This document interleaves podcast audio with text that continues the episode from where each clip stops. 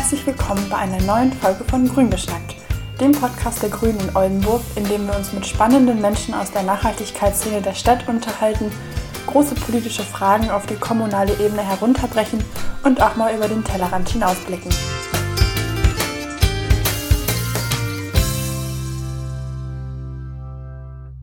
In dieser Folge werfen wir einen Blick auf die Oldenburger Kulturszene und das Stadtleben. Unser Interviewgast ist Armund Hein von der Bewegung Creative Mess, die sich für den Kulturerhalt in Oldenburg und eine gemeinsame kulturelle Vision einsetzt. Wir haben uns über Creative Mess unterhalten, die Kultur in Oldenburg und sind aber auch auf ganz andere gesellschaftliche Visionen, wie zum Beispiel das bedingungslose Grundeinkommen, zu sprechen gekommen. Bitte beachtet, dass das Interview bereits am 13. Mai aufgezeichnet wurde und wir entsprechend darauf folgende tagespolitische Entwicklungen leider nicht mehr berücksichtigen können. Und nun hoffen wir, dass ihr ein paar spannende Impulse aus dem Gespräch mit Amon mitnehmen könnt und wünschen euch ganz viel Spaß mit einer neuen Folge von Grün geschnackt. Ja, dann begrüße ich heute hier bei uns im Podcast Amon von der Bewegung Initiative Creative Mess. Wir freuen uns sehr, uns heute äh, ein Kulturthema näher vorzuknüpfen und ähm, danke dir, Amon, dass du dir die Zeit dafür genommen hast, äh, uns heute Rede und Antwort zu stehen und äh, dass wir uns austauschen können. Und ich würde jetzt einfach mal bitten, dich kurz vorzustellen für unsere HörerInnen, ähm, wer du bist, was du machst. Äh, genau. Ja, cool. Also äh, danke erstmal, dass ihr mich eingeladen habt und dass ihr quasi uns mit eingeladen habt. Ich bin ja nur eigentlich einer von vielen. Ähm, genau, ich, ich habe so ein paar Rollen irgendwie, habe ich das Gefühl, mit denen ich in Oldenburg unterwegs bin. Ich kann ja mal anfangen, womit ich mein Geld verdiene, mein Lebensunterhalt. Das ist ähm, Filmproduktion. Ähm, genau, Schwarzseher Filmproduktionen hier in Oldenburg haben auch schon einiges für die Stadt gemacht. Ähm, und tatsächlich, das mache ich so seit 13 Jahren. Und dann habe ich eigentlich in den 13 Jahren aber auch immer so sehr viele unterschiedliche äh, andere Rollen gehabt. Unter anderem vielleicht ähm, bekannt so das Freifeldfestival, was ich mit ein paar anderen Aktiven zusammen gemacht habe. Dann habe ich ein Online-Magazin mal gehabt, den Oldenburger Lokalteil äh, mit ein paar sehr tollen Kollegen. Und ähm, die Creative Mass ist auch eines eigentlich von den Projekten, was sich da so ein bisschen, bisschen einreiht, was wir vor knapp drei, ziemlich genau drei Jahren gerade tatsächlich ähm, gegründet haben, damals mit so einem kleinen Paukenschlag, nämlich mit so einer Demonstration, wo wir ähm, die Bauwerkhalle, die jetzt ja Kulturhalle genannt wird, mhm. ähm, genau, wo wir die retten wollten gemeinsam und ähm, tatsächlich hunderte Leute auf die Straße gebracht haben, was nochmal echt so ein toller, ja, so eine tolle Initialzündung eigentlich war dafür, was wir jetzt gerade aktuell machen. So in der Zwischenzeit ist auch wieder einiges passiert und einiges liegen geblieben und genau, aber da also reden wir bestimmt noch so ein bisschen drüber, was da so alles alles war und vor allen Dingen auch, wo es hingeht. Also da bin ich auch ähm, sehr, sehr gespannt und gerade auch also fast so ein bisschen aufgeregt über die Pläne, die es da gibt.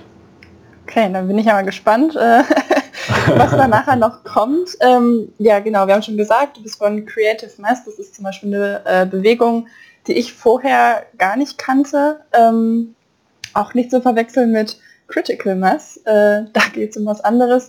Möchtest du vielleicht einmal kurz erläutern, wer oder was ist Creative Mass? Ja, also ich bin ja, ich kann zu Critical Mass kann ich sagen, ich bin begeisterter Fahrradfahrer und ich war auch schon Teil davon und das ist auch eine ganz, ganz tolle Bewegung und es gibt nicht wenige E-Mails, die damit beginnen, dass irgendwer was von der Critical Mass möchte, aber eigentlich uns meint zum Glück und das kurz aufklären muss. Also genau, das ist vielleicht nicht ganz der ideale Name gewesen, aber tatsächlich ging es uns darum, ähm, damals eben diese Masse darzustellen und eigentlich vor allen Dingen unsere gemeinsame Haltung, dass wir sagen, so nur wenn wir zusammen ähm, Lösungen ähm, entwickeln für die Probleme, nur wenn wir solidarisch sind, ähm, dann bekommen wir das ähm, hin hier in Oldenburg ähm, einmal die Kultur zu erhalten, aber auch weiterzuentwickeln. So, das ist eigentlich das, was die Leute, die jetzt dabei sind, wir sind so ein Kernteam, acht Menschen aktuell und dann eben lauter Assoziierte und bei den offenen Treffen auch mal mehr ähm, ja, was uns alle so antreibt, so was eigentlich so damals so ähm, ja bei der Demo eigentlich auch schon sich total gut transportiert hat und worüber wir sehr glücklich waren.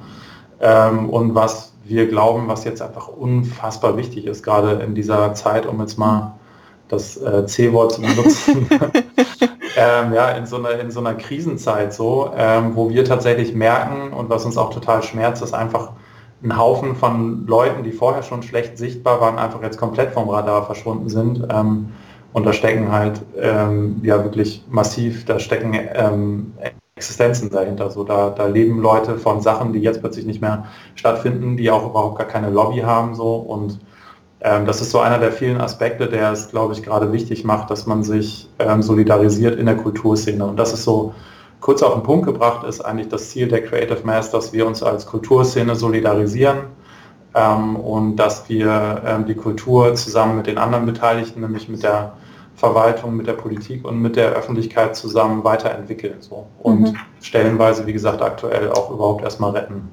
Ja, also ich würde vorschlagen, dass wir auf den C-Punkt-Teil ähm, in der zweiten Hälfte des Podcasts äh, eingehen. Und äh, wir jetzt erstmal noch mal ein bisschen allgemeiner über Creative Mess sprechen. Ähm, zwar hast du das schon angedeutet, dass ihr ja auch schon eine kleine Entwicklung hinter euch habt. Magst du uns einmal mitnehmen, nochmal zum Gründungszeitpunkt dieser Demo und wie das dann sich eben so weiterentwickelt hat, so ein bisschen bis heute? Ähm, ja, sehr gerne. Also wir haben tatsächlich damals, das war so ein bisschen, ähm, vielleicht erinnert sich, ähm, erinnern sich die geneigten Zuhörer. ähm, es gab so diese, diese Zeit, in der das Freifeld irgendwie so ein bisschen unfreiwillig von der Bildfläche verschwunden ist und ähm, so ein so ein Frust aufkam und das war eigentlich ziemlich genau der Übergang, ähm, dann eben bis vorhin hatte ich schon mal ganz kurz gesagt, mit der Bauwerkhalle, aber auch mit anderen Orten, die irgendwie plötzlich zu verschwinden drohten, wo aber auch so von Seiten der Politik nicht wirklich Gegenwehr kam, also wo dann das einfach total selbstverständlich an Leute gegeben wurde, die das Geld dafür haben, da irgendwas anderes draus zu machen und die Kultur spielte gar keine Rolle.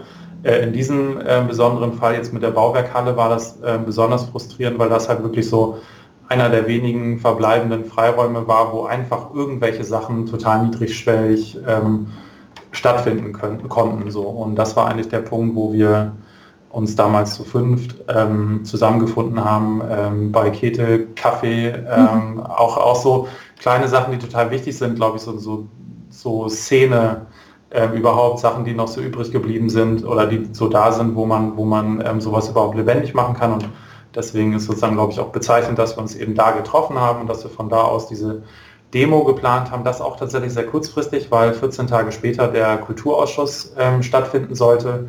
Das heißt, wir haben dann, glaube ich, innerhalb von, oder sogar, oder ich glaube sogar neun Tage, wir haben wirklich innerhalb von einer Woche letztendlich die Demo da organisiert und waren entsprechend happy, wie ich es gerade eben auch schon gesagt habe, dass wir dann wirklich viele Leute bei allerbestem Wetter auch noch hm. ähm, auf der Straße hatten. Und vor allen Dingen, das war uns total wichtig, halt ganz, ganz viele unterschiedliche AkteurInnen, also wirklich komplett von, ähm, von Institutionen bis ähm, solo selbstständig und irgendwie freie Szene und noch nicht wirklich assoziiert und ähm, teilweise eben das, was ich vorhin unsichtbar genannt habe, also Leute, die man jetzt so als, als Teil einer ähm, von, von, von der Szene, wo man sich irgendwie vielleicht auch kennt, so die man noch nicht auf dem Schirm hatte. Und das war ähm, ja das, was wir auch vermutet haben damals, dass eigentlich sehr, sehr viele Leute ähm, da sein müssen, die Platz brauchen, die ähm, vielleicht nicht wirklich vernetzt sind und die dann Orte verlieren. So. Und ähm, so ist das eigentlich letztendlich entstanden, dass wir einmal eben so das uns auf die Zettel geschrieben hatten, diese Orte zu erhalten, gleichzeitig uns alle miteinander zu verbinden und so eine Art nicht so eine Art Sprachrohr in Richtung und vor allen Dingen gegen die Politik zu werden, sondern eigentlich mehr so eine Art ähm, Verbindung, so, so eine Art, äh, dass man miteinander in Kommunikation kommt, dass man, weil das war zumindest meine Erfahrung in meiner Rolle, die habe ich vorhin ähm, unterschlagen, in meiner Rolle als Berater im Kulturausschuss.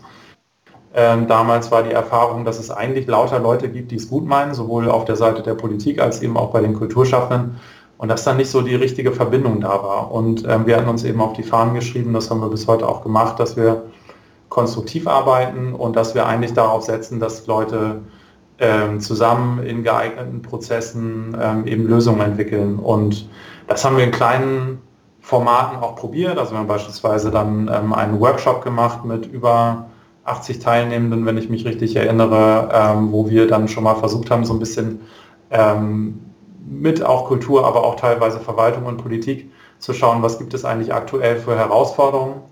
Ähm, und daraus ist dann ähm, so, so, ein Prozessdesign entstanden ähm, mit ähm, dem Institut für partizipatives Gestalten, was uns auch schon sehr lange unterstützt, eben in, in, all dem, was, was Prozess- und Methodendesign betrifft.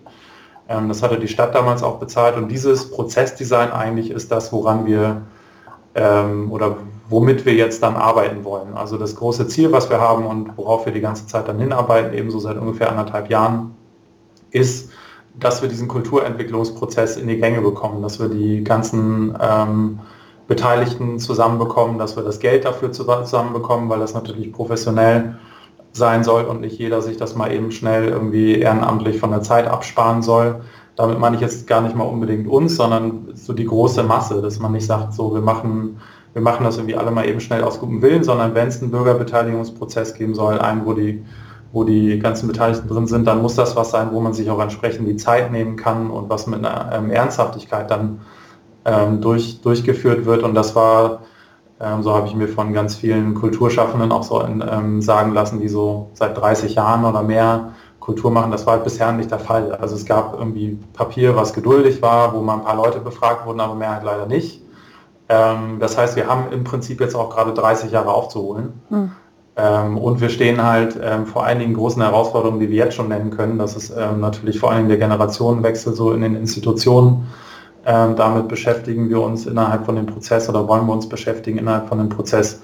Ähm, da gibt es einfach unheimlich viele junge Leute, Nachwuchs, äh, der einfach Oldenburg verlassen hat oder mit dem Gedanken spielt. So, das sind natürlich alles subjektive Eindrücke, aber die sich dann auch äh, stellenweise dann prüfen lassen und ähm, wo wir ja, Umfragen gemacht haben, geschaut haben, so wie, wie ist eigentlich jetzt gerade die aktuelle Situation. Aber alles das ist halt keine Gewissheit so. Und über so einen Prozess und über möglichst viele aktivierte Leute bekommt man so eine Form von Gewissheit, ist unsere Überzeugung und bekommt man dann auch was in die Hand, wo man dann konkret handeln kann und wo man auch gemeinsam mit allen Beteiligten sagen kann, ah, okay, es braucht die und die Lösung.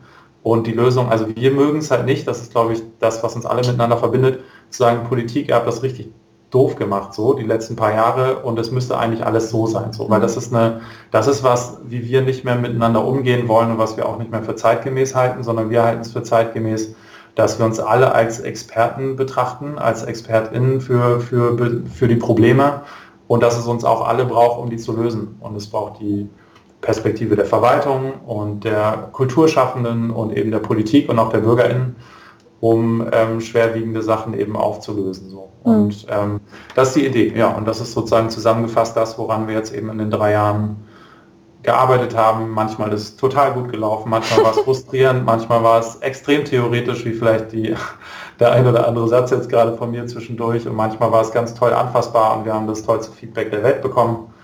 Ähm, genau, und irgendwo dazwischen waren so diese, diese, diese drei Jahre so, weil man natürlich auch dann irgendwie mit dem Anspruch daran gegangen ist, das alles basisdemokratisch zu lösen und alle mit einzubeziehen und dann auch teilweise so ein bisschen auf die Nase fällt und denkt, mhm. das geht halt nicht immer so. Man muss, es muss immer irgendwie eine Gruppe geben, die vorangeht und die eine Idee hat und so begreifen wir uns mittlerweile, dass wir diese Idee haben und dass wir hoffen, dass da Menschen andocken und dass wir die begeistern können von der Politik haben wir mittlerweile den Rückhalt zu großen Teilen. Ähm, bei den Kulturschaffenden an vielen Stellen auch. Und jetzt ist eigentlich auch der Punkt, wo wir so ein bisschen, nicht nur so ein bisschen, wo wir in die Öffentlichkeit gehen wollen und ähm, ja, Leute dafür begeistern, verdammt nochmal äh, zusammenzuarbeiten und Lösungen zu ja. finden und ähm, Oldenburg irgendwie zu einer noch lebenswerteren Stadt zu machen, auch aus Kultursicht. Und das heißt vor allen Dingen halt ähm, Stichwort Urbanität hm. So, da muss halt ein bisschen Urbanität her. Ja. So, ja. Oldenburg ist ein Dorf manchmal, ja. Ja.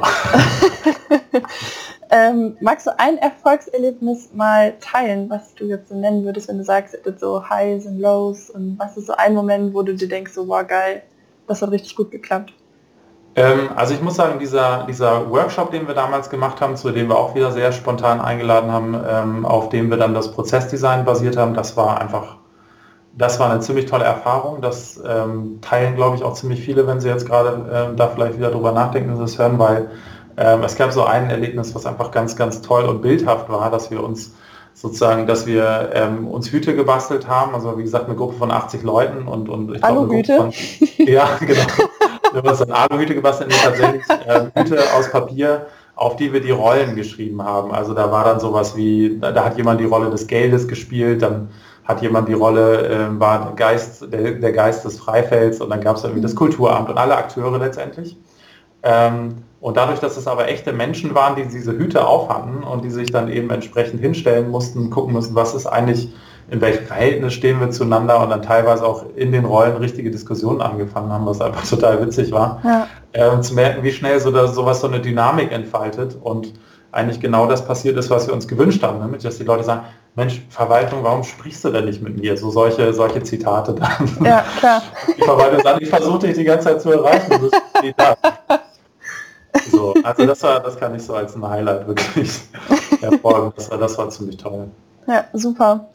Ähm, jetzt ist der Begriff Kulturszene auch schon ein paar Mal gefallen und ich finde allgemein Kultur ist auch so ein Thema oder so ein globaler Begriff, wo erstmal alle sagen, ja, finde ich super, bin stehe ich hinter, unterstütze ich.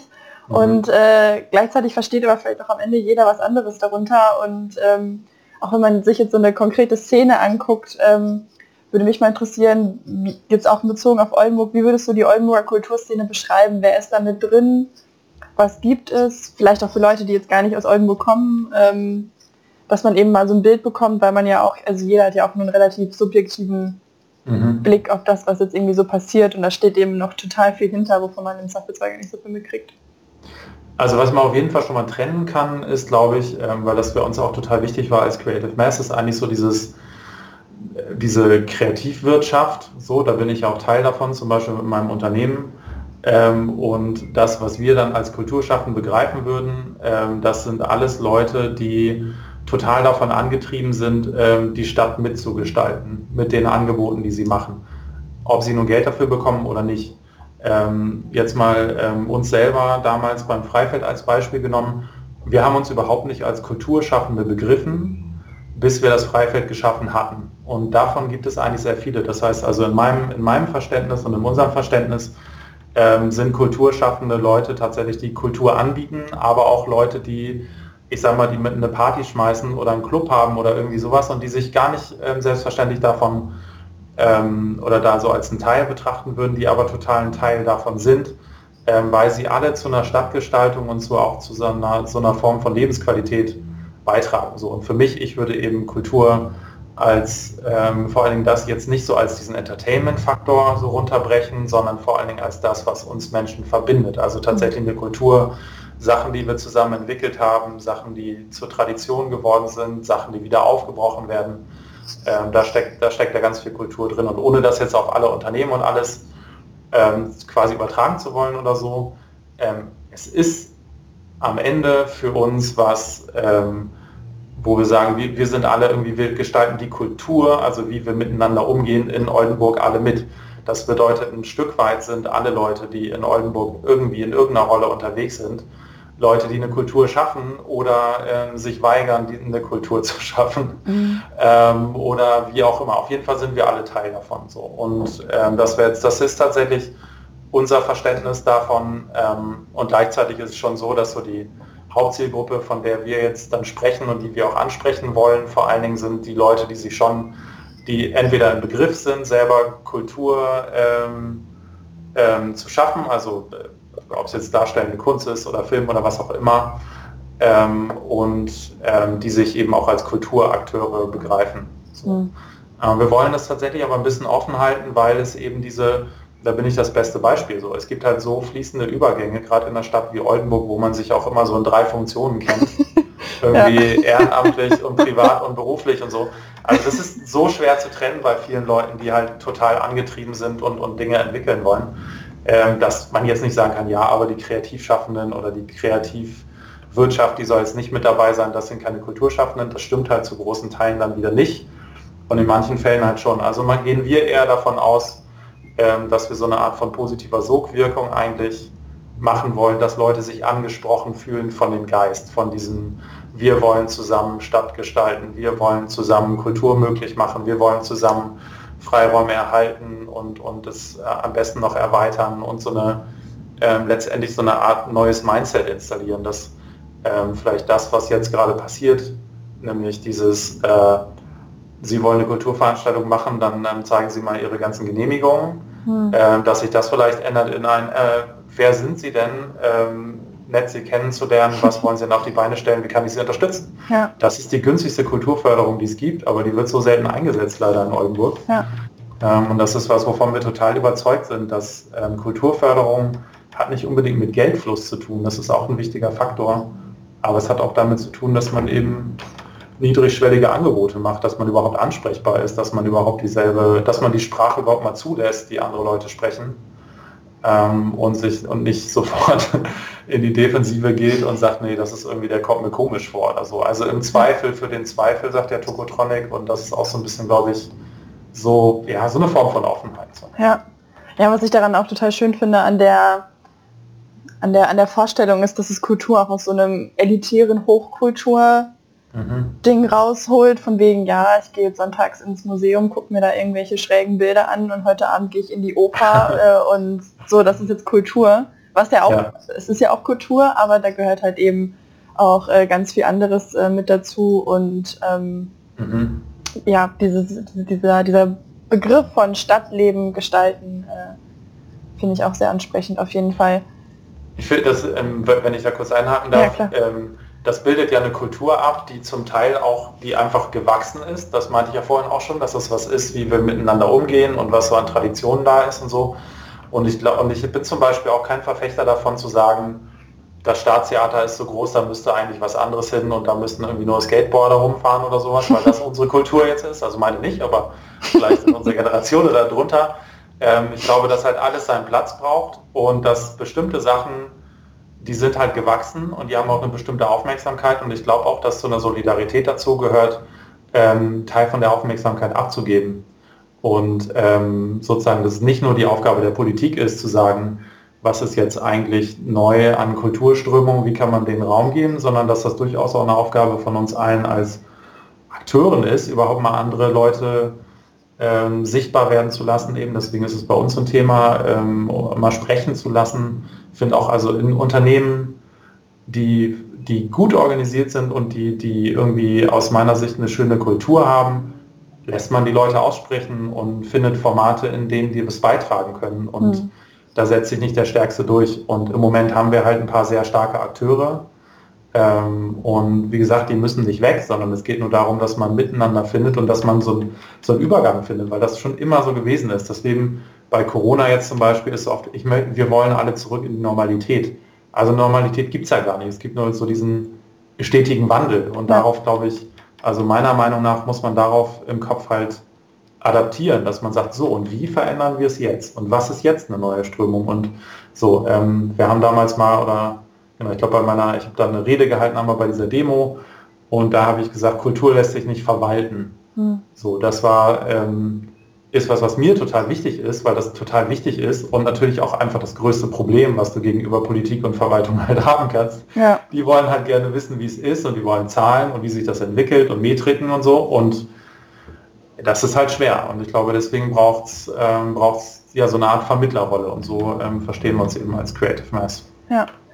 Sehr spannend. Ich meine, wir sind jetzt auch schon ein bisschen auf ein paar Oldenburger Akteure vielleicht so ein bisschen eingegangen. Was ist so das, mhm. wie würdest du äh, jemandem, der noch nie in Oldenburg war, Oldenburg vielleicht gar nicht so gut kennt, aber so ein bisschen sich für Kultur interessiert und für Stadtgestaltung, die Kulturszene in Oldenburg beschreiben? Das ist eine echt gute Frage. Also ähm, klein und fein würde ich sagen. das ist sozusagen gleichzeitig Lob als auch Sorge. Ähm, tatsächlich gibt es eine ziemlich große ähm, Theaterszene, davon würde ich erzählen. Das ist so eine gewachsene Struktur von ähm, freien Theatern gibt, ähm, auch jetzt eben stellenweise schon so seit, seit 30 Jahren. Ähm, es gab einfach mal einen ziemlich interessanten Kulturumbruch, aus dem sehr viel ähm, passiert ist. Wahrscheinlich würde ich von den Museen erzählen, weil man doch sagen muss, dass die Qualität in Oldenburg, was Museen angeht, eine ziemlich gute ist. Ähm, und dann würde ich mit so ein bisschen einem weinenden Auge so von der verloren gegangenen Festival- und Clubkultur eigentlich mhm. erzählen. Ja. ja. Ja, spannend. Äh, und was wäre so deine Vision oder was ist eure Vision, wenn du, ich meine, wenn du schon sagst, es ist ein wandelnder Prozess, ist es ja natürlich auch dementsprechend nie fertig, aber wenn mhm. wir jetzt auch mal vergessen würden, dass es Corona gibt und äh, ja. du jetzt quasi einfach so ein bisschen machen könntest, was, äh, wie würde Oldenburg in 10 oder in 20 Jahren aussehen? Also ich glaube, da war auch da vorhin das Stichwort gegeben mit Urbanität. Mhm. Also ich glaube, dass in, in, meiner, unserer, ich spreche jetzt mal von meiner Vorstellung, ist Oldenburg dann ein, äh, ein urbaner Hotspot. Wir haben uns mal den Spaß erlaubt im Kulturausschuss und ein Zitat vorne rangestellt ähm, an, an unsere Präsentation und haben da hingeschrieben, Oldenburg ist ein kreativer und urbaner Hotspot. Und dann haben wir in den Raum reingefragt, wer hat das denn gesagt? Und dann haben sich auch ein, zwei gemeldet und gesagt, ja, vielleicht der alte Oberbürgermeister oder so. Und dann haben wir das aufgelöst und gesagt, das hat leider noch nie jemand gesagt. ähm, aber, aber wir hoffen, dass es mal dazu kommt. Und äh, so genauso würde ich das tatsächlich auch, äh, würde ich mir das vorstellen. Also ich glaube ähm, total daran, ähm, auch nach wahnsinnig vielen besten Freunden und auch Kollegen, die aus Oldenburg wieder weggegangen sind mhm. oder überhaupt gegangen sind, ähm, dass Oldenburg einfach ein unfassbares Potenzial hat, weil es eine Stadt ist, die total in Ordnung ist. Also wir haben keine richtig großen Probleme, so soziale Verwerfungen oder, ähm, oder ähm, Dinge in der Art so. Ähm, und wir haben eine, eine, ziemlich gute Infrastruktur eigentlich, ähm, was, was so ähm, was die Stadt an sich angeht. So, wir haben auch wir haben auch genug Geld grundsätzlich so. Und ähm, wir haben tatsächlich so ein, anders als andere Städte sind wir halt nicht so von der Industrie abhängig. Und das sind, das sind alles so, so Sachen, die eigentlich die Voraussetzungen aus meiner Sicht sind, so für eine Stadt, ähm, die eigentlich ein ziemlich kreativer, vibrierender Ort sein könnte, weil es ohnehin darum geht, mit dem Kopf zu arbeiten und mit dem Herz und äh, miteinander ähm, Sachen zu gestalten. Also wir haben ja schwer so, so ein ähm, Schwerpunkt irgendwie viel Lehrer und, und Gerichtsbarkeiten und solche Sachen und Uni aber auch. Und äh, meine, ein Teil meiner Vision zum Beispiel wäre ähm, einfach ähm, die Uni noch ein bisschen mehr in diesen, in diesen Kunstbereich in einem, auf einem hohen Level auszubauen. So. Weil also definitiv der Platz in der Stadt auch wäre, auch wenn man sich jetzt so, wenn man eine Innenstadt, die gewachsen ist, die nicht immer so bleiben wird, die wird sich verändern, da wird es Leerstände zum Beispiel geben, unfassbar viel Platz ähm, den man eröffnen kann, zum Beispiel für ähm, Pop-ups, für, für, ja, für kreative Angebote und so. Und ja, deswegen bin ich so einer, einer derjenigen, glaube ich, die, die tatsächlich immer noch glauben, dass man Oldenburg in 10, 20 Jahren, auch wenn ich solche Zeiträume normalerweise nicht denke, aber ja. ähm, wirklich zu einer richtig kreativen urbanen Stadt machen kann, die auch Vorbild ist ähm, in anderen Bereichen. Also ich denke da so vor allen Dingen an Energiegewinnung und dass wir mhm also ich finde, es spricht, also wir haben alle, wirklich alles äh, spricht dafür, dass wir eigentlich die grünste Stadt Deutschlands werden könnten, wenn wir wollten. So. Ja. Das müsste jemand halt in die Hand nehmen. Also es braucht halt, glaube ich, wir sind sehr, sehr gut im Verwalten und wir sind sehr gut da drin, ähm, uns irgendwie gut zu finden, so wie wir sind und irgendwie auch zu verhindern, dass sich irgendwas verändert. Aber ich glaube, da steckt ein unfassbar viel Potenzial da drin. Ähm, irgendwer hat mal gesagt, Oldenburg sei das Freiburg des Nordens oder so. Ja. Das habe ich mal so, das habe ich auch wieder so als wie so ein Kompliment in die Richtung verstanden, so, aber eben auch irgendwie wie eine Aufforderung. Ja. Äh, so, ich finde, Freiburg ist da tatsächlich uns in einigen voraus und noch viel näher, finde ich, liegt tatsächlich der Vergleich mit Groningen, ist ja nun mal auch unsere Partnerstadt. Hm. Wenn man da in die Innenstadt reingeht, so, dann freut man sich oder bricht Weinen zusammen, weil man denkt, mein Gott, das sind irgendwie 100 Kilometer. Ähm, habe ich jetzt nicht ganz im Kopf, aber auf jeden Fall wenig. So, man fährt knapp eine Stunde. Ähm, und das sind aber Welten, ja. so was dazwischen liegt, leider. Und also ich finde sowas, man kann ja da auch immer mal gerne über den Tellerrand drüber schauen. Das ist, ich kann mir das schon durchaus vorstellen, dass, dass Oldenburg das ähm, sein könnte. So. Ja, total.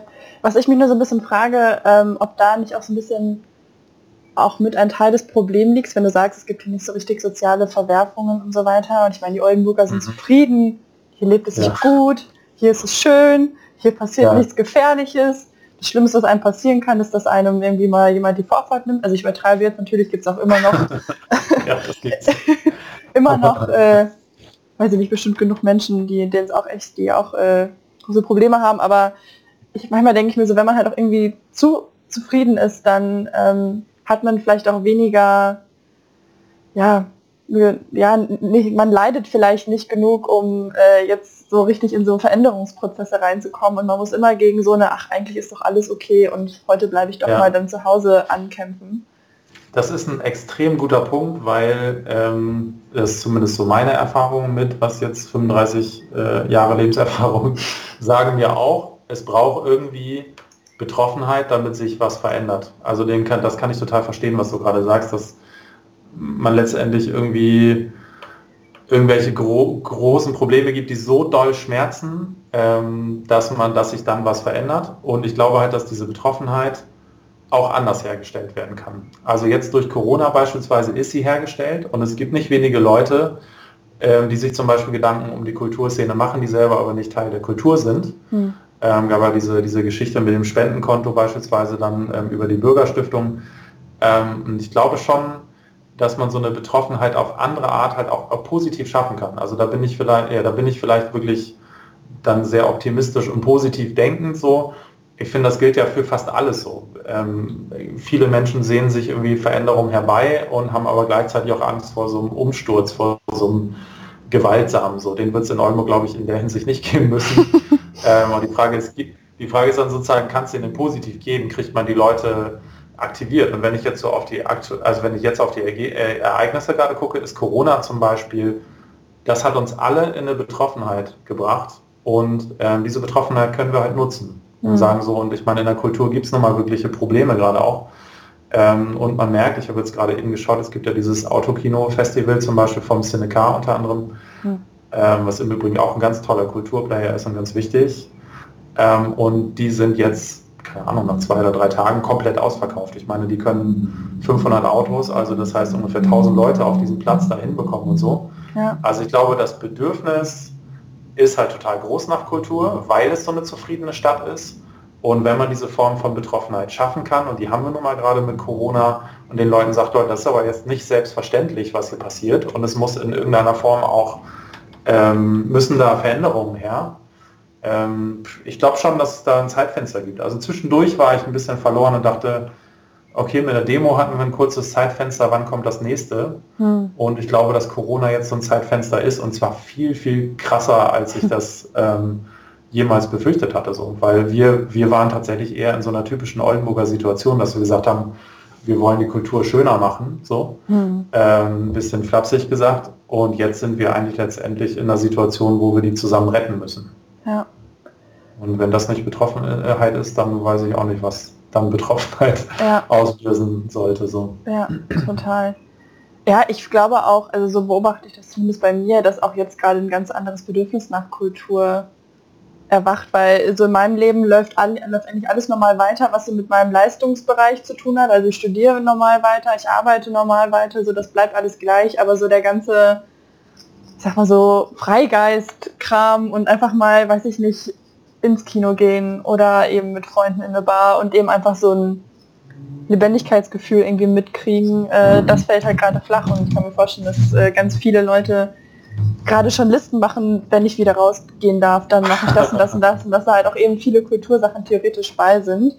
Ähm, nur wie du halt auch schon gesagt hast, ist eben auch die Kulturszene ein Bereich, der eben gerade von Corona ähm, sehr stark äh, ja, betroffen ist, dadurch, dass eben die ganzen ähm, Veranstaltungen wegfallen, die Aufträge wegfallen, dass es ein Bereich ist, wo jetzt nicht äh, krasse Rücklagen gebildet wurden, ähm, von denen man jetzt finanziell zehren kann. Ähm, magst mhm. du das mhm. vielleicht noch einmal näher beschreiben?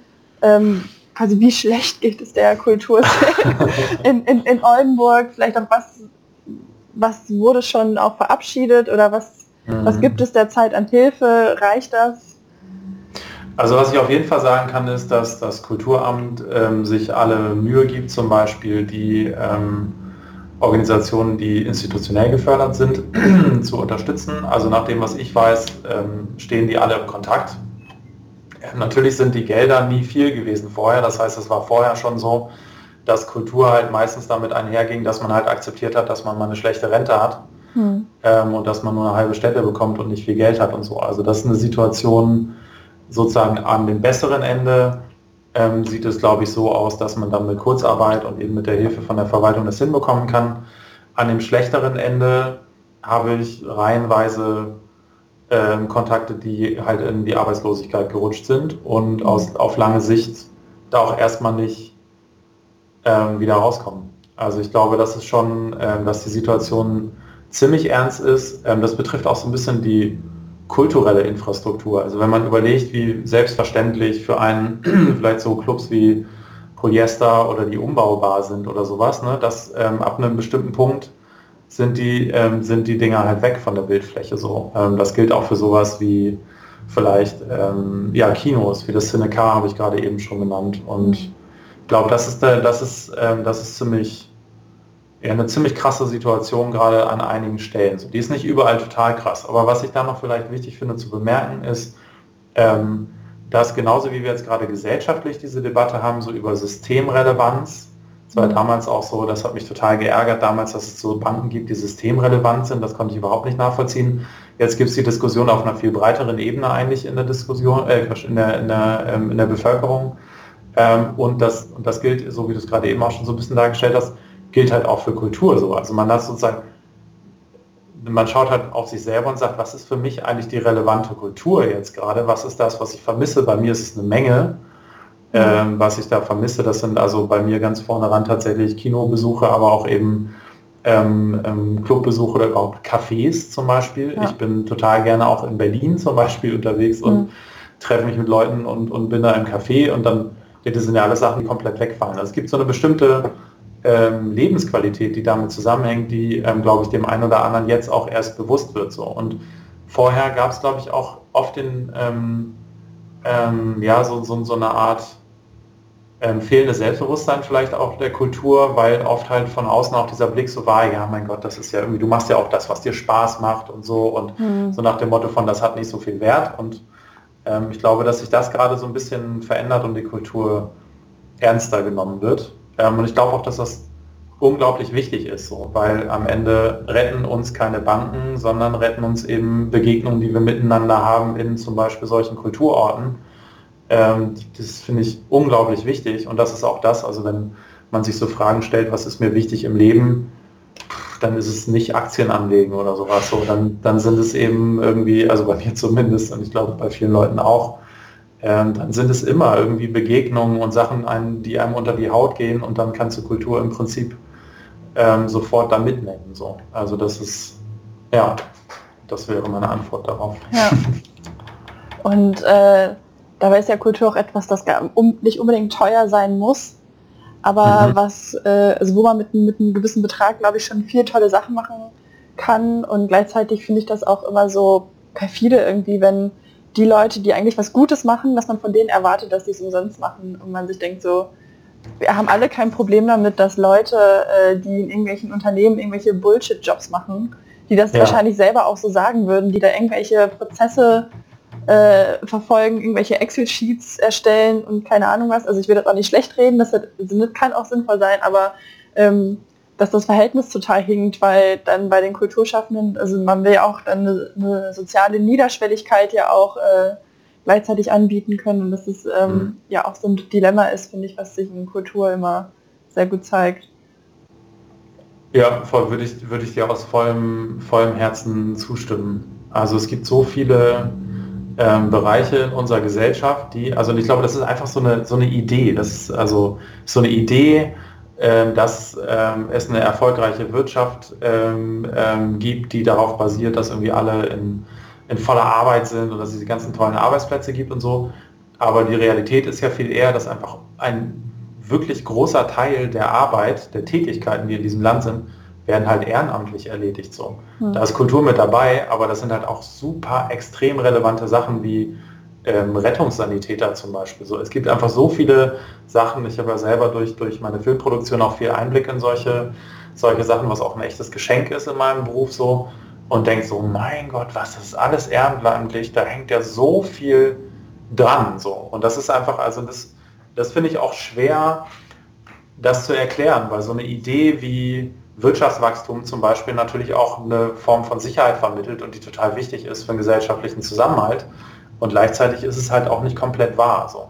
Ja. Und ähm, gerade wenn es um Kultur geht, ähm, ja, weiß ich nicht, also kann man das dann gut vergleichen mit jemandem, der eine Excel-Tabelle ausfüllt, ähm, wie diese Idee für das Stück entstanden ist, kann man das in Stunden abrechnen, kann man das nicht abrechnen, das finde ich einfach unheimlich schwer. Also da bin ich auch, ähm, jetzt wo ich hier gerade in, in, einem Podcast aus dem politischen Umfeld bin, kann ich das auch gerne nochmal mitgeben. bin ich zum Beispiel ähm, so bei sowas wie einem bedingungslosen Grundeinkommen mhm. zum Beispiel so. Und das ist ja auch viel weniger, also es natürlich ist ein Trans, eine Transferidee, ähm, es ist aber auch die Idee, dass man sagt, jeder darf das beitragen, was er irgendwie wichtig findet und, und was ähm, aus ihm rauskommt und was er irgendwie beitragen möchte. Und es gibt halt nicht mehr diese, äh, diese Hand, die sagt, das ist aber, äh, du musst, bist aber ganz schön faul gewesen, du solltest nächste Woche jetzt mal irgendwie den Müll wegbringen und irgendwie Müllmann werden oder was auch immer.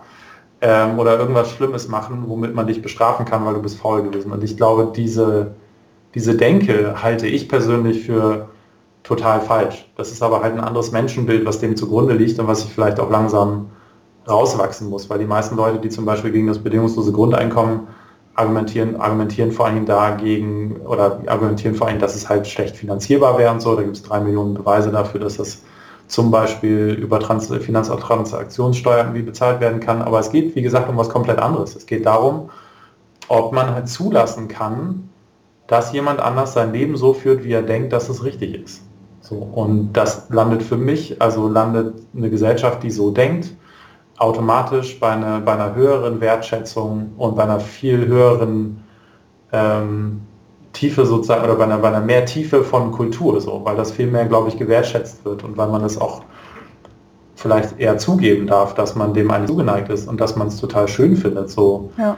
Ähm, und das ist ja auch, also für Oldenburg zum Beispiel, ich habe ja überhaupt nicht, ich hätte jetzt gar nicht den Anspruch, dass Oldenburg so eine äh, so eine Kulturstadt auf internationalem Level wäre oder so, wenn jemand für sich den ähm, Trompetenverein in Eversten als das kulturelle Gut betrachtet, wer bin ich denn, dem zu sagen, das ist keine Kultur? Ist ja Quatsch, wenn das jemand so, so, und ich finde, diese Sachen müssen alle nebeneinander existieren können und vielleicht ja sogar noch voneinander profitieren können. Also ich finde die Vorstellung total witzig und auch cool tatsächlich, wenn es diesen Trompetenverein gibt, dann soll er sich bitte melden, weil ich möchte ihn unbedingt besuchen, aber das sind ja Sachen, ich finde es total, total wichtig, so, dass man diesen Abgleich sucht und dass man das zulässt. So. Ja. Und, ja. Ja, ich finde das auch mit dem, das so Stichwort bedingungsloses Grundeinkommen, das wirkt ja dann auch auf ganz, ganz vielen Ebenen. Das dient ja nicht nur dazu, dass man quasi äh, kulturschaffende Menschen erstmal finanziell ein Stück weit absichern mhm. könnte, sondern das dient ja auch im Endeffekt dazu, dass viele Leute vielleicht weniger arbeiten müssten auch hier Stichwort 30-Stunden-Woche zum Beispiel, um mhm. überhaupt dann mhm. an Kultur teilzunehmen, weil ich zum Beispiel sehe viel zu wenig Kinofilme, einfach weil ich es nicht schaffe, wenn viele, weil die auch natürlich immer alle gleichzeitig rauskommen und entweder kommt nichts ja, oder es ja. kommt alles gleichzeitig.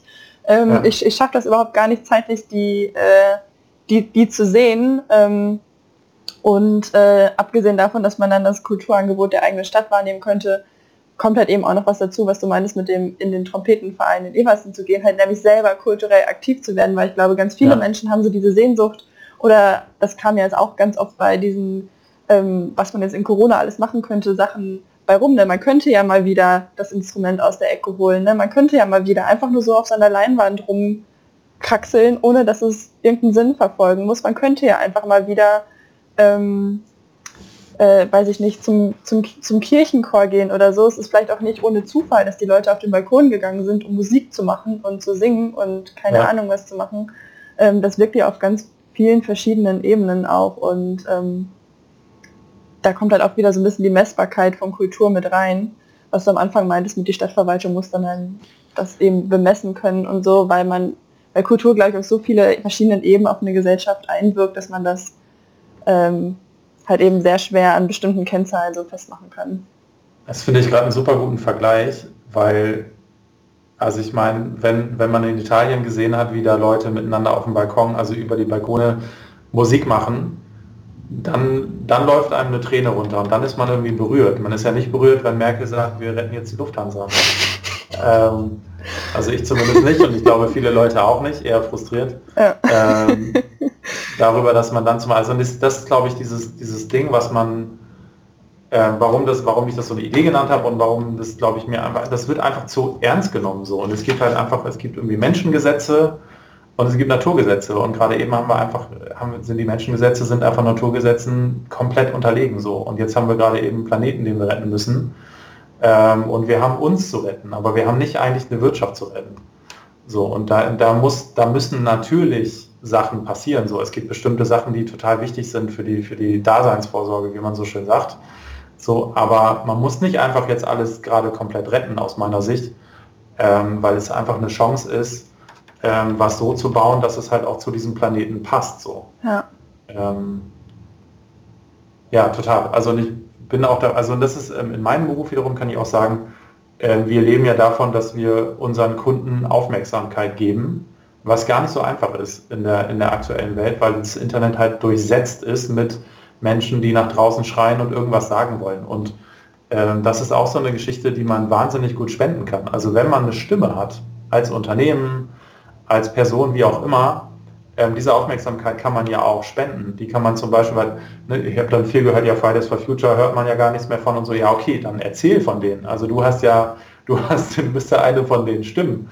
Ja. Ähm, und es gibt eben sehr, sehr viele von diesen Stimmen. Also ich äh, würde so ein bisschen dafür plädieren, auch die eigene Aufmerksamkeit ähm, zu verschenken und bestimmten Sachen die Aufmerksamkeit zu geben. So. Ähm, Beispiel Bundesliga. Ich finde es total traurig, ähm, ohne da jetzt tiefer ähm, drauf einzugehen, dass da eine Chance verschenkt wurde. Weil ich meine, wie groß wäre das gewesen? Und das wäre wirklich, das hätte mir eine Träne in, in, in die Augen getrieben, ähm, wenn die gesagt hätten, hey, es gibt gerade Wichtigeres. So. Ja.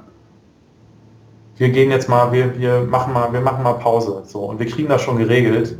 Wir müssen als Gemeinschaft zusammenhalten. So. Und leider ist genau das Gegenteil passiert. Und ähm, ich glaube aber, dass es ähm, total möglich ist und dass ganz viele andere allen vorweg der Pflegebereich, das halt total zeigen und Krankenhaus und all das ähm, zeigen halt total, dass es geht, dass diese Solidarität da ist, dass die ganze Zeit schon da war und dass die aber halt auch Aufmerksamkeit und auch wieder relevante Bezahlung ähm, halt irgendwie braucht. Weil das sind so Sachen, da merke ich gerade, da ist, da ist, glaube ich, eine Verschiebung im Gange. Das werden wir erst in ein paar Monaten oder vielleicht Jahren feststellen, was da jetzt alles passiert ist. Mhm. Und die ist wieder so mit dem, ich glaube, die ist oder die wird durch so eine Betroffenheit geschehen sein nachher, durch dadurch, dass wir irgendwas kapiert haben, vielleicht gar nicht mal im Kopf, aber irgendwo im Bauch und im Herz und so. Und das waren dann wahrscheinlich so Leute, die ähm, auf dem Balkon eine Trompete in, Hand, in, in die Hand genommen haben und irgendwie in Kontakt getreten sind. Wie gesagt, halt mehr als dass uns die Lufthansa abhanden gekommen ist. Oder ja, also das, ja, das treibt mich auf jeden Fall total viel um, diese, diese Gedanken. Ich bin auch eher optimistisch eingestellt, zum Glück. Hm. Bin gerade sehr dankbar, dass ich Optimist bin. Schlechte Zeit, um Pessimist zu sein. Ja, ja. ja, ich glaube, das ist halt so, ist ja ein bisschen vermessen, immer von, von den Geschenken von Corona zu sprechen, aber es bietet halt eben doch mhm. auch einfach Potenzial, weil äh, unsere Gesellschaft eben an so vielen ähm, Stellen einfach so dermaßen offensichtlich komplett also auf einem komplett falschen System beruht. Also das kann mhm. auf, äh, auf äh, kann man auf die ökologische Perspektive beziehen, das kann man auf äh, soziale Ungleichheiten beziehen, das kann man auf ähm, äh, auf die Kultur beziehen, ähm, das kann man auf den Gesundheits- und Pflegebereich ähm, beziehen und das alles knallt halt jetzt einem irgendwie so ein bisschen um die Ohren und ähm, theoretisch wäre halt jetzt die Möglichkeit, wenn es schon mal irgendwie gecrashed ist, dann eben irgendwie anders aufzubauen ja. und äh, ich hoffe da auch sehr, dass sich ähm, ja alle Leute, die da irgendwie so eine Kapazität für haben, gerade äh, sich vielleicht ein bisschen mit, mit befassen, auch wieder Stichpunkt Stadtgestaltung. Ne? Also wenn wir doch jetzt was neu aufbauen müssen, dann können wir uns doch jetzt auch vielleicht mal Gedanken machen, wie das ja. denn aussehen soll und was wäre denn jetzt eine Gesellschaft, die für mich lebenswert wäre und nicht einfach nur, okay, Hauptsache wir etablieren hier wieder irgendeine Marktwirtschaft und gucken mal, was am Ende rauskommt und wundern uns, dass wir in zehn Jahren vor den gleichen Problemen stehen. Das ist auch interessant, weil die Situation, also ich würde sagen, die Situation ist halt jetzt auch einfach so. Und dann ist ja automatisch, sind wir jetzt an so einem Entscheidungspunkt, wie wir damit umgehen. Und ich finde, du hast das gerade sehr schön beschrieben. So, ja, wir können halt so weitermachen, uns zurück in eine Normalität flüchten, die es halt niemals gegeben hat. Oder ähm, wir übernehmen halt Verantwortung. So, und wir haben ja alle irgendeine Rolle in der Gesellschaft und können Verantwortung übernehmen. Ähm, mindestens für uns selbst und Vorbilder sein so. Mhm. Ich glaube, das ist das ist voll wichtig. Ich erlebe aber auch viele Leute, die diese Form von Offenheit haben und ich erlebe extrem viele ängstliche Menschen, die absurd unkomplexe Thesen teilen, wo ich denke, okay, ähm, da hat jemand wirklich wahnsinnig doll Angst gerade in dieser Situation und das verstehe ich auf eine Art auch und es ist halt irgendwie seltsam, mhm. ähm, damit dann umzugehen und mit irgendwelchen ähm, Theorien konfrontiert zu sein, wo man denkt, dass bei zweimal durchlesen denkt man schon, das kann irgendwie alles nicht hinhauen und ist einfach viel zu einfach so. Ähm, die Welt ist halt immer komplex so und man ist irgendwie immer zu zurückgeworfen auf sich selber, aber da sind wir wieder alle zusammen und ich glaube, das ist so das, Dieses, man kann immer nur mit der Situation gerade umgehen, die ist. Und jetzt haben wir zum Glück alle gerade etwas, was uns verbindet. Also ja. da sage ich extra zum Glück, weil das ist halt, da ist, das ist halt die Chance, wie man so schön sagt, die Chance in der Krise. So. Ja. Ja, und auch wie du schon sagst, es gibt eben auch schon viele Menschen, die Ideen haben, die Lust haben zu verändern. Und ähm, man braucht ja gar nicht die große Mehrheit, die jetzt sagt, okay, wir revolutionieren hier was, sondern ähm, durch so Netzwerkeffekte müssen das ja am Anfang erstmal nur ein paar Leute sein, die dann Leute mitziehen und ja, am Ende wie bei Fridays for, for Future stehen dann Millionen Leute auf der Straße irgendwie und ähm, mhm. sowas kann sich ja auch total gut aufbauen und ähm, ja. Da, da, interessiert mich in dem Zusammenhang gerade total, wie das, ähm, wie das so in der Lokalpolitik ist, also generell vielleicht auch in der Politik, aber weil ich habe also, das ist jetzt mein persönliches Bild von Politik ist, dass sie eben nicht sich schnell verändert und dass sie mhm. nicht total schnell adaptiert. Ähm, und das halte ich, also das würde ich mir, kann ich mir vorstellen, dass das sehr frustrierend ist. Aber wie kann man, kannst du das von innen sagen, wie das gerade, wenn ich eine Frage stelle? Ich glaube, du bist fast mehr innen als ich. Ja, okay. äh, nee, also ich habe jetzt kein, also ich habe jetzt kein politisch gewähltes Amt in irgendwas. Okay. Ähm, aber ich erlebe das tatsächlich, also so von halb außen. Also ich stehe so ein bisschen ja. in der Tür vielleicht. Aber ähm, ich erlebe das auch so, dass ähm, ja, dass da so, eine, also so, ich habe das Gefühl, die ganze Welt wandelt sich, weil die Politik nicht so richtig, was ja in manchen Sachen auch gut ist, ne? Also man, mhm. ich will jetzt auch die, die, die deutsche Stabilität jetzt auch nicht äh, totschreien hier, aber ähm, wenn man sich so ein paar Strukturen anguckt, ähm, wenn ich nur alleine an sowas wie, das ist ja mein, mein, mein Generationsmotto, aber sowas wie Work-Life-Balance denke, wo ich denke, so, es ist ja sogar zwischen den großen Weltkonzernen bei den CEOs angekommen, dass man nicht die ganze Zeit nur durchackert und äh, dann guckt man sich in die Politik und alle rühmen sich von wegen, ja, wir haben ja bis 4 Uhr morgens an dem, an dem, an dem Klimapaket gefeilt und man denkt sich oh, so, das ja. ist nicht gut, man sieht, dass ihr da um 4 Uhr morgens dran gearbeitet habt. Ja, Geht doch mal schlafen und denkt dann nochmal drüber nach. Voll, ja. Und die Wissenschaft sagt euch, dass das nicht gut ist, durchzumachen, dass man ein Gehirn hat wie ein Alkoholiker und das sind keine guten Entscheidungen. ja, ja und ähm, auch wenn man sich anguckt, gerade Kommunal Kommunalpolitik ist, glaube ich, ein riesen, eine Riesenschwierigkeit, dadurch, dass es alles ehrenamtlich ist, dass das eigentlich ähm, nur von, von nur von einer bestimmten Bevölkerungsgruppe eigentlich ausgeübt werden kann, nämlich von Menschen, die gerade frisch verrentet sind und Zeit und mhm. Energie haben dafür. Also das ist, ich kenne jetzt die ganz genaue Ratszusammensetzung jetzt nicht. Ähm, ich weiß, dass bei uns auch jüngere Leute ähm, natürlich im, im, im, Rat sind, aber gleichzeitig so von der Struktur, auch wenn ich jetzt so auf ganz Deutschland mir die Kommunalpolitik überlegen müsste, dann würde ich sagen, da sitzen vornehmlich Männer, die sind vornehmlich weiß und sind vornehmlich alt. So.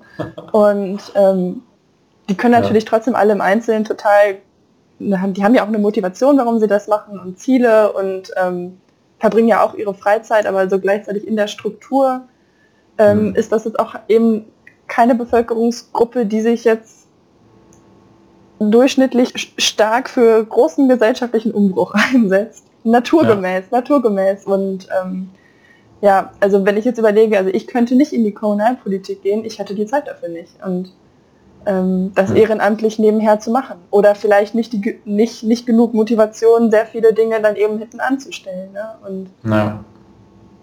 Das ist echt eine seltsame Pattsituation gerade, finde ich. Also gerade so aus der aus unserer äh, oder aus meiner Generation und der, der folgenden Generation heraus betrachtet, ist dieses Politiksystem einfach nicht attraktiv und auch stellenweise halt ganz offensichtlich überholt, also aus meiner Perspektive jetzt gerade vor allen Dingen.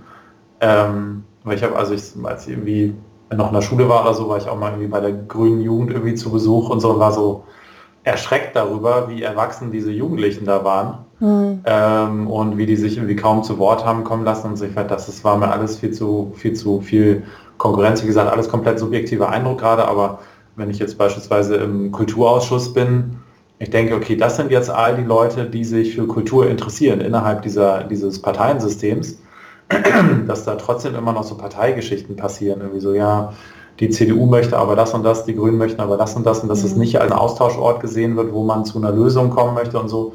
Ähm, ich finde es da auch dann ähm, stellenweise irgendwie schwierig, so in der Rolle ähm, von einem Berater. Also es geht meinen Kollegen, glaube ich, dann ähnlich auch, ähm, weil wir sind ja von der Politik legitimiert und nicht von den Kulturschaffenden. Also das ist ja auch irgendwie eine seltsame Situation, mhm. dass man da sitzt und sagt, bitte beratet uns mal, aber letztendlich haben wir, also was kriegen wir da? 25 Euro Sitzungsgeld oder sowas. Mhm. Ähm, das heißt, das ist, so wie du es gerade beschrieben hast, ist auch ehrenamtlich, das ist ja komplett utopisch. Das kann niemand nebenher machen so und, und in dieser, in dieser komischen Form von, von so ein bisschen so einer, so einer Blindheit so, die gar nicht gewollt ist, aber die einfach passiert ist durch die Situation, befinden sich, glaube ich, viele der Akteure so. Und dieser ganze, ich habe da sind beispielsweise auch sehr viele Frauen, äh, kann ich da nochmal gerade sagen. Äh, das sind nicht nur alte weiße Männer im Kulturausschuss, aber es gibt halt wenig, wenig Zeit. Also es ist wirklich wenig Zeit, um sich mit den Themen zu beschäftigen. Und ähm, das ist das, was ich gelernt habe und was mich dann auch ein bisschen traurig gemacht hat, ist, wie gesagt, es meint halt keiner böse, aber dieser Stillstand ist ja trotzdem da insgesamt. Und, ähm, und das halte ich halt im Moment noch so für einen für einen Fehler in dem politischen System, dass es nicht offen genug ist für bestimmte Formate und ähm, deswegen sind wir zum Beispiel jetzt bei der Creative Mass, um das nochmal rund zu machen, sind wir eigentlich voll happy darüber, dass dann so eine Offenheit von der Politik da ist und auch mhm. der ähm, so der Sinn darin gesehen wird, sich auszutauschen. Ich meine, dass das jetzt zum Beispiel mit Fridays for Future im Umweltausschuss auch schon ziemlich vorbildlich funktioniert hat. Ähm, die sind da quasi auch auf einer ähnlichen Schiene da miteinander ins Gespräch gekommen.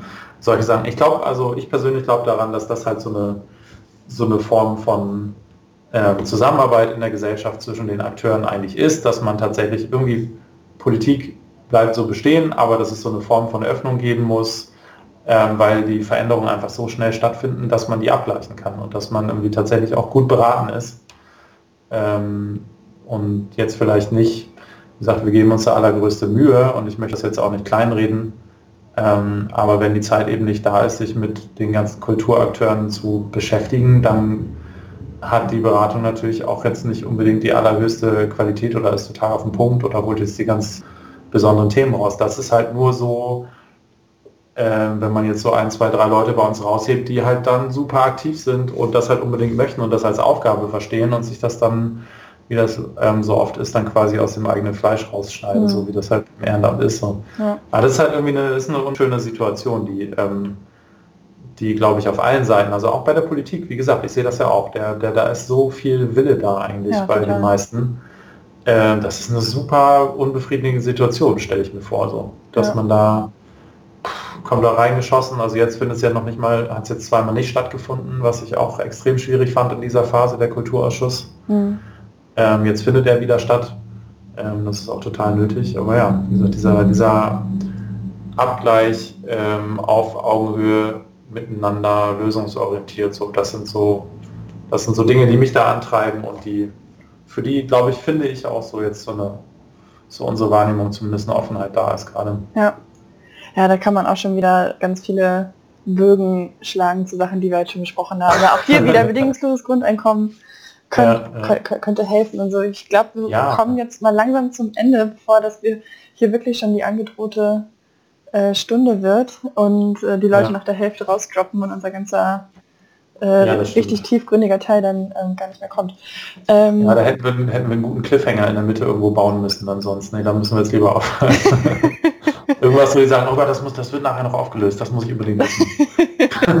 können wir, wir können es einfach äh, in der Mitte zerschneiden und sagen, ja, genau. gibt ein Gewinnspiel und dann am Ende könnt ihr ah, einen beratenden ja. Sitz im Kulturausschuss gewinnen oder so. Nein. Ja, sehr gut. Ja, ich könnte mal Pause machen. Das wäre cool. okay, könntest du vielleicht noch einmal auf den Punkt bringen, ähm, was jetzt so deine Wünsche oder, oder eure Forderungen, ähm, Anreize für die Kommunalpolitik, aber vielleicht auch für höhere politische Ebenen werden, wenn es um die Kulturförderung oder und auch Rettung natürlich geht. Mhm. Ähm, also in allererster Linie glaube ich ähm, ähm, Öffnung in Richtung der Leute, die im Moment nicht auf dem Radar sind. Das ist ähm, unfassbar wichtig. Das bedeutet, ähm, dass tatsächlich aktiv Kontakt gesucht werden muss, weil der, bisher gibt es keine, keine Stelle nach außen. Ähm, das ist total wichtig. Und ähm, ja, wie, wie, ähm, wie sagen, unkomplizierte Hilfen nenne ich das mal. Also tatsächlich irgendwie eine Form von Budget, wie man Leuten helfen kann. Ähm, weil auf Landesebene und auf Bundesebene die ähm, ja teilweise auch durchs Raster gefallen sind. Hm. Ähm, das sind, glaube ich, so die jetzt gerade aktuell die wichtigsten Sachen. Ansonsten bleibt unser Thema auf jeden Fall der Erhalt und, und eigentlich die Schaffung vor allen Dingen von Freiräumen.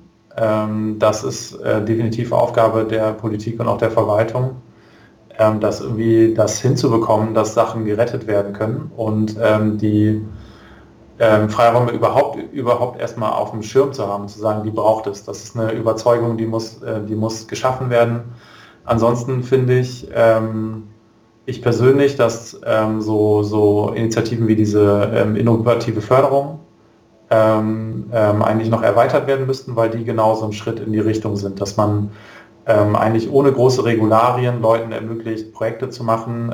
ich würde jetzt das Hidden Art Projekt hervorheben, wenn es nicht leider wegen Corona nicht wirklich der Öffentlichkeit zugänglich geworden äh, wäre. Was ist das genau für ein Projekt? da haben sich sehr viele, ähm, genau, da hat ja ein, eine, eine Person, Sven Müller, ähm, hat da ähm, sehr, sehr viele Künstlerinnen zusammengebracht, die letztendlich eine Form, ja, unterschiedliche Ausstellungsgegenstände da drin haben. Ich habe es immer nur von außen gesehen bisher. Deswegen kann ich nicht alles sagen, aber es ist halt total genial, dass es das gibt so und das gibt es durch diese Förderung. Äh, und das ist ein richtiger, ein richtiger Schritt. Mhm. Also davon mehr so. Und eben, wie gesagt, nicht nur Geld, sondern auch Möglichkeiten, Orte, ja. Sagen, an diesem Ort dürft ihr machen, was ihr wollt. Ja. So, und wenn es irgendwelche Probleme gibt, dann reden wir darüber, aber ähm, macht mal erstmal so. Und als Creative Mass ohne aktive Teilnahme der PolitikerInnen und, und der ähm, ähm, Verwaltung wird es eine Kulturentwicklung nicht geben. Also den Prozess, den wir anstreben, der geht nur, wenn alle mitmachen. Das heißt, auf jeden Fall die Aufforderung, ähm, da gibt es ja auch eine Förderung für uns, ähm, dass wir das eben überhaupt machen können von Seiten der Stadt. Und auch da, das Geld wird uns am Ende nicht, ähm, nicht helfen, nicht so sehr wie die Teilnehmer, äh, wie die Teilnahme all der Leute, die ähm, wir da brauchen. Und da sind eben Politiker und ähm, Verwaltung eben auch gefragt. Ja. Ich hoffe, das war auf den Punkt. Ich fand es jetzt war ein bisschen lang. Ne? Ja. Ja, wir sind ja hier in einem Politik-Podcast, da ist auf den Punkt alles unter 15 Minuten. ähm, und es gibt eine Frage, die wir jedem Gast und jeder Gästin am Ende stellen. Ähm, und das ist, wenn du äh, quasi Kanzler wärst und du könntest eine Entscheidung durchbringen oder eine Maßnahme, irgendwas auf Bedingungsloses Weg Grundeinkommen. Okay. Bedingungsloses Gut. Grundeinkommen. Bedingungsloses Grundeinkommen. das war einfach. Ja. Sehr schön. Super, ja, also vielen Dank für das spannende Gespräch. Ich fand es sehr aufschlussreich. Ähm, ich glaube, wir haben auch eine gute Breite an Themen äh, abgaloppiert, sind ja. so von Oldenburg rausgezoomt und dann direkt wieder rein. Ja. Ähm, genau, vielen Dank, dass du dir die Zeit genommen hast und äh, ja. wir, wir verkuppeln dich mit dem Trompetenverein, das kriegen wir hin. ja, bitte. Nee, super. Also auch äh, danke, cool. Voll ähm, schönes Format und schöne Offenheit und mir richtig toll Spaß gemacht. Danke. So, wir hoffen, dass dir dieses Interview gefallen hat. Wir würden uns natürlich freuen, wenn du mit uns zu den Themen des Podcasts diskutierst, etwa unter dem Post der Podcast-Folge auf Instagram oder Facebook, wo du uns unter Grüne Oldenburg finden kannst, auf der Webseite oder bei YouTube. Wir freuen uns natürlich auch, wenn du den Podcast abonnierst, damit du keine neue Folge verpasst, weiterempfiehlst und bewertest, damit viele ihn noch finden können. Und ansonsten hören wir uns bei einer neuen Folge von Grün geschnackt.